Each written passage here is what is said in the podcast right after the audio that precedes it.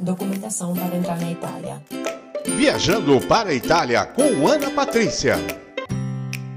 Nos últimos anos, vários países têm adotado as medidas mais rígidas no controle de entrada e na circulação de estrangeiros em seu território. Por isso, quando você for viajar para alguns países para turismo estudo trabalho, cuidados redobrados devem ser tomados antes da sua partida. Os turistas brasileiros que irão visitar a Itália estão isentos de visto de entrada para permanência de até 90 dias. Afinal de contas, qual é a documentação para entrar na Itália? A seguir, apresentamos os principais requisitos para entrar na Itália passaporte com validade superior a três meses quando da saída do espaço Shenzhen.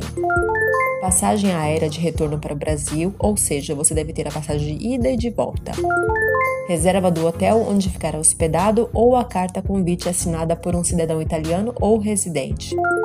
Seguro médico internacional recursos financeiros que podem garantir o seu sustento durante a sua estadia na Itália, aproximadamente 60 euros por dia. Portanto, de modo resumido, os requisitos: passaporte documento de, viagem, de viagem. O ingresso, a permanência de trânsito na Itália, o cidadão brasileiro deve estar munido de um passaporte com validade superior a três meses quando da saída do espaço Shenzhen. Disponibilidade de recurso financeiro. O brasileiro que pretende ingressar na Itália deve dispor de recursos financeiros que possam garantir o seu sustento durante a prevista permanência e cobrir eventual, eventuais despesas médicas e hospitalidades. Veja diretamente no post quais são o número de qual é o valor real de número de dinheiro que você tem que trazer para comprovar eventualmente caso eles te peçam. Tem uma tabelinha de acordo com o Ministério das Relações Exteriores. Portanto, em média seriam 60 euros por dia.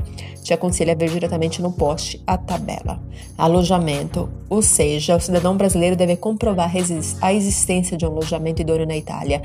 Essa comprovação acontece através do voucher do hotel ou do apartamento, ou se for ficar hospedado na casa de um parente, de um amigo, deve ter uma carta convite. Veja no blog uh, o exemplo de carta convite no post, o que é a carta convite. Bilhete aéreo de retorno para o Brasil. No momento do ingresso em território italiano, o cidadão brasileiro deverá estar de posse do bilhete aéreo de retorno para o Brasil, já marcado para um prazo máximo de 90 dias e apresentá-lo à autoridade de fronteira italiana quando solicitado. No momento da entrada na Itália, recomendo recomenda-se postura tranquila e séria, evitando tanto nervosismo, rigidez ou agressividade, por um lado, como postura desleixada ou excessivamente informal e familiar por outro.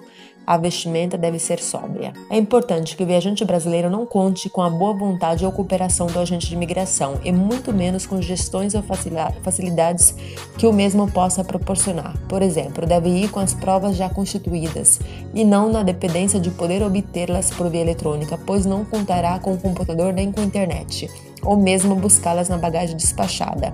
O caso típico é o do bilhete de retorno. Te aconselho a ter todos os bilhetes, todos os comprovantes em mão no momento que você vai encontrar a pessoa da imigração.